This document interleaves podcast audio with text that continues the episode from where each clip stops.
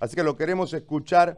Hemos recibido muchísimos videos, muchísimas imágenes la, que laceran verdaderamente eh, el alma por el, grado de nivel, el, nivel de dolor, perdón, y el grado de desatención del Beni. A ver, lo escucho, por favor. Muy buenos días, José Gary. Un gusto como estar en tu programa.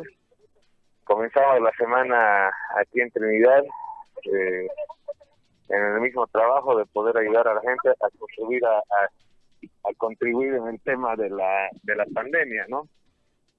Eh, saludos a todos por allá. Es importante decir que en Trinidad la mayoría de los actores locales están haciendo una buena coordinación en el sentido de eh, la organización del Centro de Operaciones de Emergencia, donde eh, se está tratando de llegar justamente con el barrido casa por casa de manera intradomiciliaria y de todas también apaciguar el miedo que se le tiene al virus, porque hay cosas que hay que destacar en el sentido de que la población como tal ya ha sido contagiada antes, y esto quiere decir que eh, tenemos más o menos 14 días de proyección, de 10 a 14 días aquí en Trinidad, donde yo pienso que la enfermedad se va a autolimitar por la manera de contagio que ha tenido, ¿no?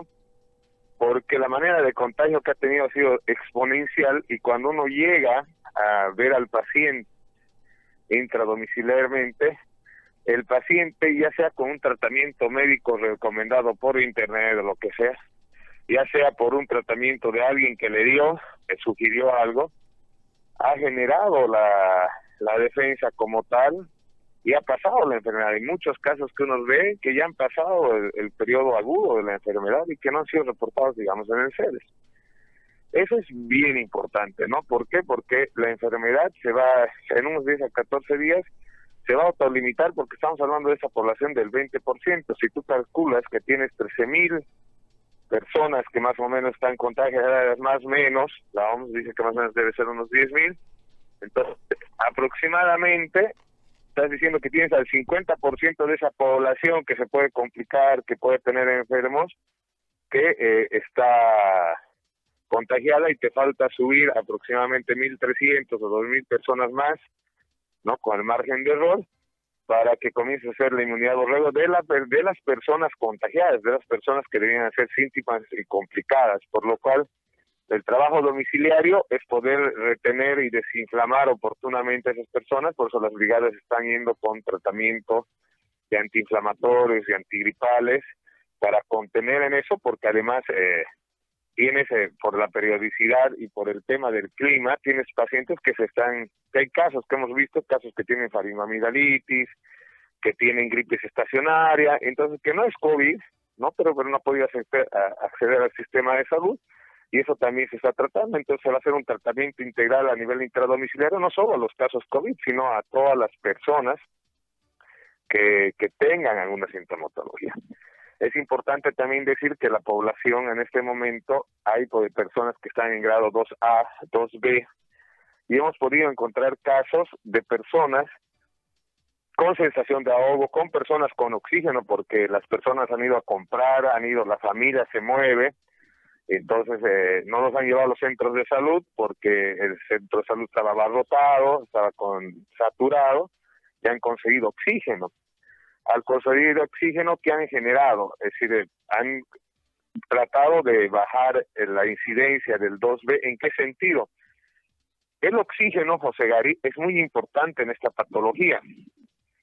Y llama la atención, ¿por qué? Porque a nosotros en salud y, por ejemplo, en el curso que hicimos en Argentina de misiones, lo que nos enseñan es que el cuerpo, hasta los 10.000 pies, que son los 3.000 metros sobre el nivel del mar, oxigena bien y cuando no hay oxígeno, cuando el oxígeno se enrarece puedes hacer un edema agudo de pulmón porque no te estás oxigenando bien y es lo que sucede generalmente cuando hablan del soroski o el mal de altura. Que nos ha llamado la atención de ver al paciente, auscultarlo al paciente y ver que el paciente comienza a hacer un edema agudo de pulmón. ¿Por qué? Porque este virus produce hipoxemia, produce la hipoxia hipoxemia, es decir, produce disminución de oxígeno por falta de oxígeno ya que se van colapsando los alveolos y entonces el paciente comienza a hacer algo que es importante recomendar a la mayoría de los médicos, a la población en general, el llano no está acostumbrado a ver mal de altura, no está acostumbrado el llano, porque no lo ven, no hay mal de altura, ¿no? Es decir, y para que la gente pueda eh, hacer una analogía de esto, tiene que fijarse que eh, todos los del llano cuando van a La Paz sienten déficit de oxígeno, sienten sensación de ahogo. La sensación de ahogo que siente el paciente en COVID es por falta de oxígeno y es porque va a ser un edema agudo de pulmón y ese edema agudo de pulmón se puede resolver con diuréticos oportunos. Estamos trabajando con el esquema en el COE, ¿no? Estamos tratando de ayudar en ese sentido porque hay pacientes que realizan edema agudo de pulmón, sea, lo podemos afirmar porque no ha sido una ah, casualidad, sino es una, al inicio fue casualidad de tener un paciente de emergencia y luego hemos ido viendo que hay pacientes en la terapia que comienzan a hacer edema agudo de pulmón porque se, el COVID lo que hace es quitarte el oxígeno. Otro dato que es muy importante, José Ari, es poder decir que hay población endémica aquí en Trinidad con el tema de la salmonelosis, ¿ya? Pacientes que reportan, se hacen laboratorio, los que tienen acceso, sobre todo que en laboratorio, y se puede evidenciar que hacen eh, diarrea y la diarrea va asociada con la salmonelosis por el tema del manejo de aguas que tiene Trinidad.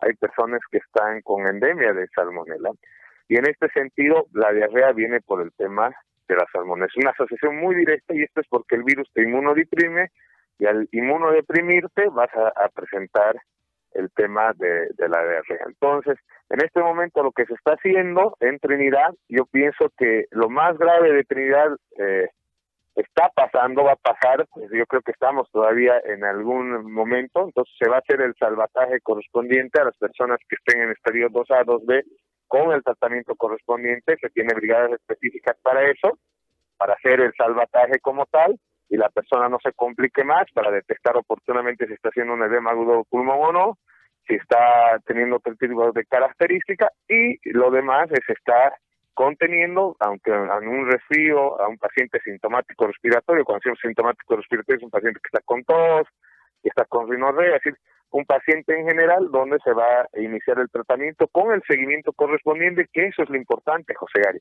Seguirlo al paciente, identificarlo al paciente, porque lo van a atender de manera integral y eso va a hacer que definitivamente el tercer nivel no se sature y definitivamente evitemos más enfermos y más fallecidos en Trinidad, ¿no? Definitivamente se ha hecho un trabajo técnico que lo hace el Colegio Médico de Trinidad, lo están todos los actores están preocupados porque aquí lo que han sentido es, una es un lugar muy familiar de muchas personas se podría decir y pues eh, cada fallecimiento es un dolor para muchos porque se conocían algunos compañeros de colegio, compañeros de trabajo, entonces un fallecimiento repercute en toda la sociedad trinitaria y eso hace que también que toda la sociedad trinitaria esté saliendo hacia adelante, esté remando todos al mismo lado, apuntando a disminuir las enfermedades y la mortalidad por el COVID, por lo cual también tenemos que llamar a, a, la, a la gente, a todo, a todo el país en realidad, que es hora de perder el miedo, es hora de, salir de esa área de confort, de, miedo, de desesperación, de ansiedad, porque es otra de las cosas que hemos encontrado, José Gary.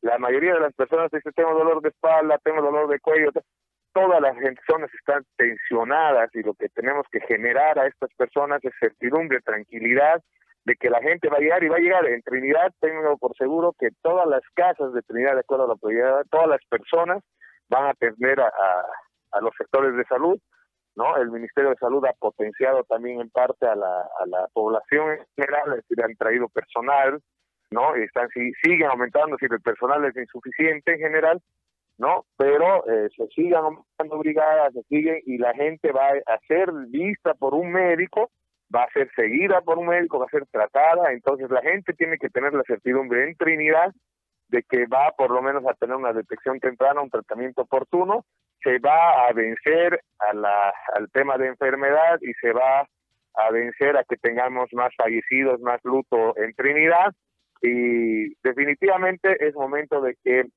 mandemos mensajes más positivos, José Ari seamos más positivos en este sentido, porque como digo, lo más, el contagio, el pico de contagio más alto de transmisión no, no es ahora, no es que la gente se va a transmitir eh, rotundamente.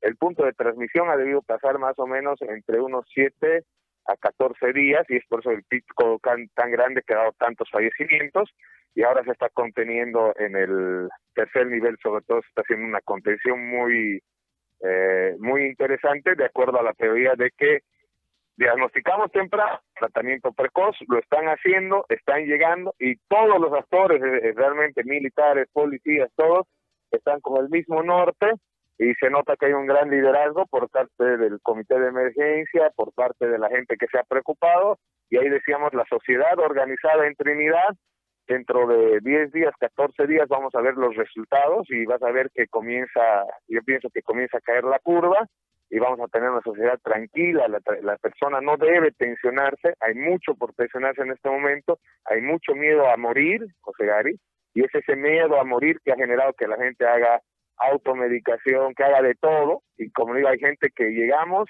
y no hemos tenido que hacer nada nosotros, por si las dudas. Y eso es bien importante decir, no haces nada, lo único que aconsejas es cómo recuperar, porque el periodo de convalecencia es complicado, más el miedo de que pensar que no lo has tenido y que cualquier rato te puedes morir y te puedes complicar. La persona te pregunta, doctor, y me voy a complicar y cuando ya ha pasado, mire su preocupación de la gente dice, ya he pasado el problema, ya he tenido porque no me quiero morir, eso es lo que te dice, no me quiero morir. Entonces, cuando vos le explicas que ya ha pasado, que eso pues hasta con placa, esos pulmones bien, que están respirando bien, que no han sido afectados en su totalidad por la enfermedad, que están tranquilos, la gente se siente más tranquila y yo pienso que se va a generar más certidumbre.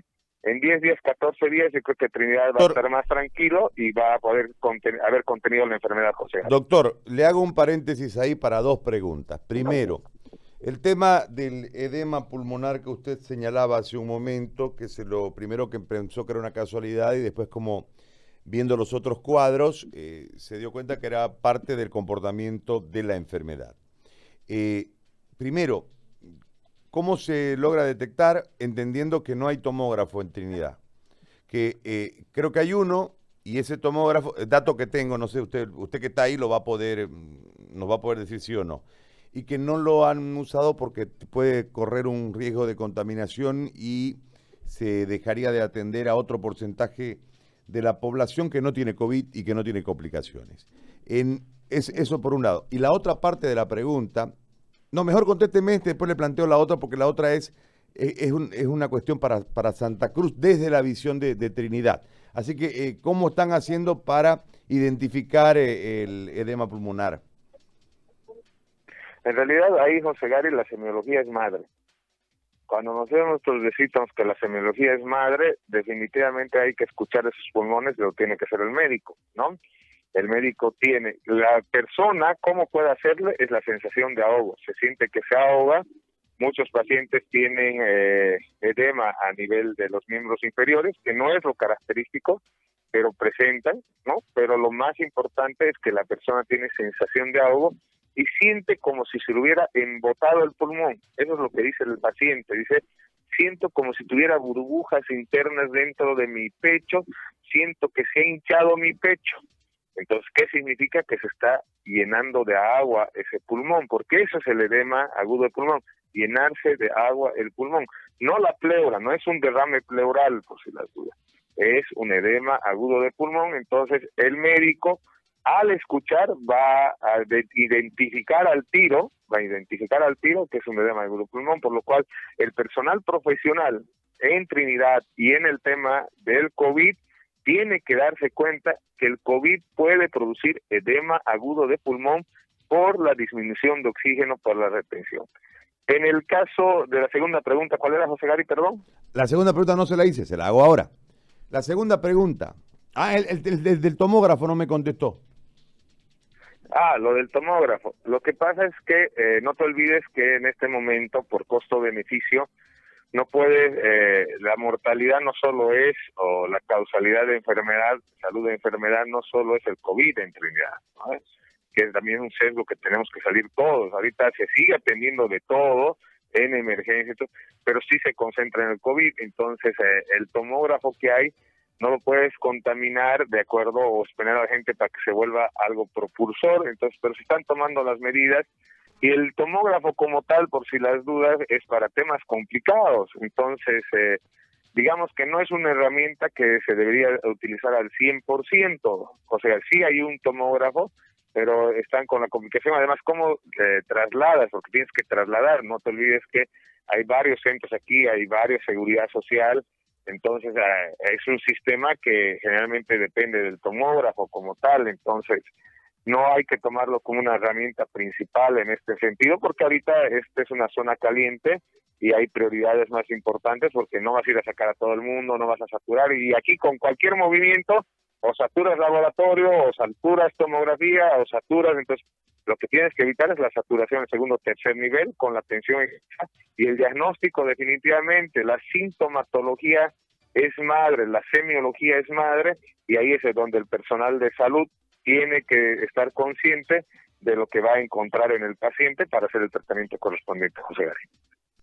Doctor, le planteo la pregunta desde el enfoque trinitario de lo que usted está viendo desde el viernes hasta la fecha allí para la tranquilidad en Santa Cruz, desde esta perspectiva.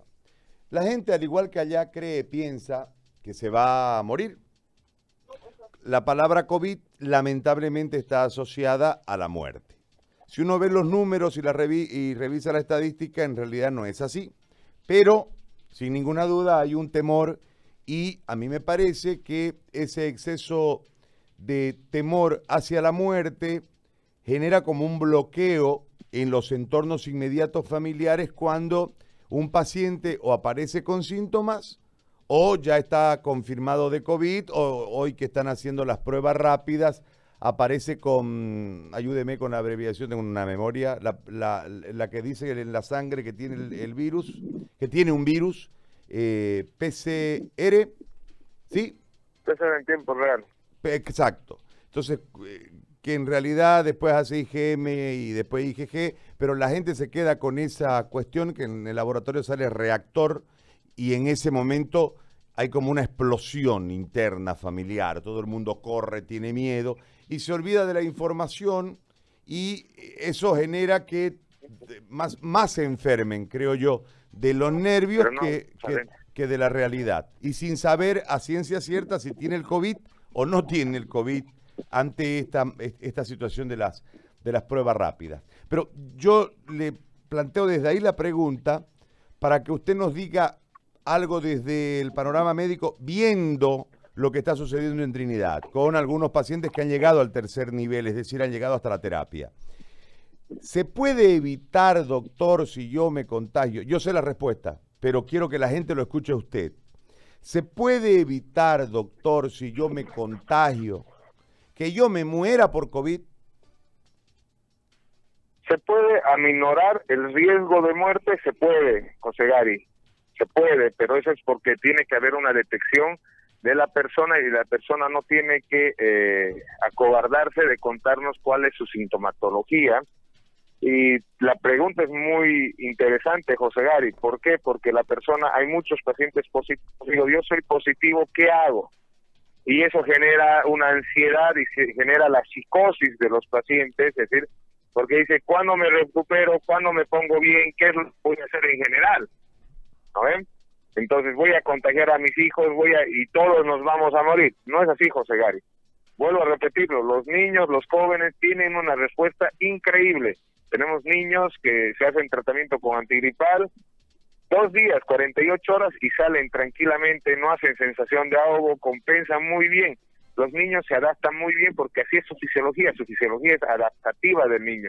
Lo máximo que llegan a hacer son erupciones, ahí a tener una pacientita con erupciones y esas erupciones con el antigripal nosotros podemos eh, controlarlo muy bien, hay que esperar, eh, eh, analizar que no se complique, pero no se complican, le vuelvo a decir, los niños y jóvenes responden muy bien al COVID esa persona que tiene un COVID positivo tiene que ser positiva porque la ansiedad hace que hasta genere gastritis y tome de todo. Otro de los diagnósticos principales que tenemos en Trinidad es gastritis, ya sea medicamentoso porque se le dio un medicamento o porque escuchó y se compraron acitromicina, se compraron aspirina.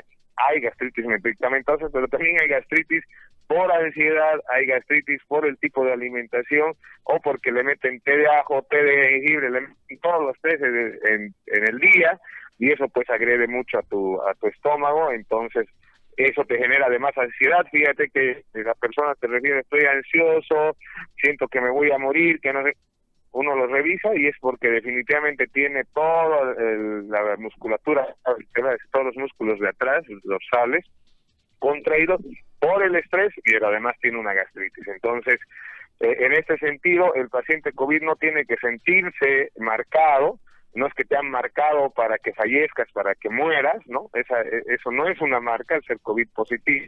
Y ese es el mensaje positivo que tenemos que transmitir a toda la población, que se puede contener, fíjese Trinidad, con alguna algún poco de ayuda va a salir de esta, va a salir, es decir, con algún costo alto en el tema letalidad, porque lastimosamente no se pudo eh, contener antes, ver la curva antes, ¿no? Para poder ayudar en este sentido, pero no con un escenario catastrófico total donde tengamos muchos trinitarios que hayan fallecido. Entonces la gente tiene que saber que es positivo, tiene que informar, tiene que hablar al médico, que no se sienta perseguido, que no se sienta ah, aislado, ¿no? Y que esa persona sepa que va a vencer, que puede vencer si hace tratamientos. Como te digo, son muertes evitables que el sistema de salud lo tiene que detectar a tiempo porque hay muchos pacientes conmigo sin la presencia del personal de salud. Estoy hablando pacientes de 70 años, 80 años, no te estoy hablando pacientes eh, en general, porque sí están preocupados por el tema del COVID y han tomado de todo. Tal vez tendrán otro tipo de, eh, complicaciones por el tratamiento que han efectuado, pero nada, más, nada más de eso, José La última pregunta, doctor, porque entiendo que le están hablando de un lado y de otro que ya está, ya está trabajando. Le hago la última consulta y después lo dejamos en libertad para que siga ayudando a los venianos. Este, hay otra cuestión, doctor, ahorita que la gente, con lo que lo ha escuchado a usted, ha escuchado a otros médicos y demás, este, le está echando la, por decirle un, ejemplo, le está echando a la antigripal por si, por si se contagia. Le, se ponen este, la inyección que se llama betadúo por si se contagian. Y por ahí alguno hace una cuestión y dice esto, eh, yo conozco gente que hasta ha olido gasolina, no le estoy exagerando, porque dice que eso levanta las defensas, un montón de inventos que uno queda así, ¿qué, le pasa a la gente? Doctor, yo puedo evitar tomándome un té de lo que le dé la gana, o tomando lo que sea, ¿ok? Yo puedo evitar contagiarme, puedo evitar contraer el virus, puedo evitar enfermar la una manera de, evitar el contagio es tomar conscientemente el tema de bioseguridad, ¿no? Hacer eh, el manejo de, de bioseguridad y de prevención, utilizar lo que hemos dicho, protector de ojos, protector de nariz y boca, pero en las zonas calientes, como se está tornando Santa Cruz, porque Trinidad ha sido zona caliente, yo pienso que para mí el, epicentro, es decir, el punto alto de contagio ha pasado en Trinidad y por eso va a comenzar a generar menos tendencia en crecimiento ¿no? ya, entonces, en ese sentido, eh, no se puede prevenir tomando, no es que yo voy a tomar el antigripal y no me voy a, a contagiar, ¿no? No es que me voy a pinchar algo y no me voy a contagiar, no es así.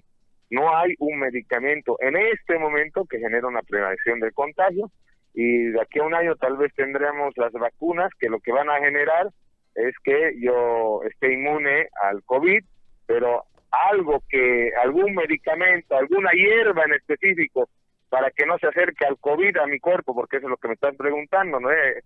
¿De qué me pongo, con qué ando por la calle? No hay, José Gary, no hay una hierba en específico y tal vez con el tiempo que conozcamos al virus, que cada vez se lo conoce mucho más, con terapias más interesantes, fíjense que Brasil ha sacado un esquema donde la pone a los diuréticos dentro del tratamiento de COVID, pero no nos explica por qué lo pone, ¿no? es? pero hoy sí lo podemos afirmar, José Gary. El edema agudo pulmonar es una de las casuísticas que lleva al fallecimiento del paciente porque genera secuestro de oxígeno, disminución del oxígeno a nivel pulmonar, y eso es, como digo, para ti una primicia muy importante de que se le tiene que decir al personal de salud que que el COVID genera edema agudo de pulmón, José Gary. Por favor, sobre todo este programa, a todos los profesionales que ejercen, el, el COVID genera edema agudo de pulmón por la hipoxemia, por la baja de oxígeno en el pulmón, José Gary. Muy bien. Doctor Flores, le agradezco, lo dejo en libertad. Gracias por atendernos, muy amable. Buen trabajo. Un gran abrazo, José Gary. Como te digo, estamos con toda la fortaleza. Pegaveni está poniendo todo su mayor esfuerzo. Todos los trinitarios en realidad están preocupados, como le digo, por el tema de la unidad familiar. Y dése cuenta que ese núcleo familiar, la familia es tan importante en Bolivia que está haciendo que todo el mundo comience a trabajar para cuidar a la familia, cuidar a su sociedad y cuidar a la población. Hoy más que nunca un mensaje a todos los bolivianos, somos una familia, no somos muchos y entre hoy tenemos que cuidarnos todos. Así es. Hablamos todos para todos, pero somos una familia. Le agradezco mucho, muy amable. Gracias. 9 con 12.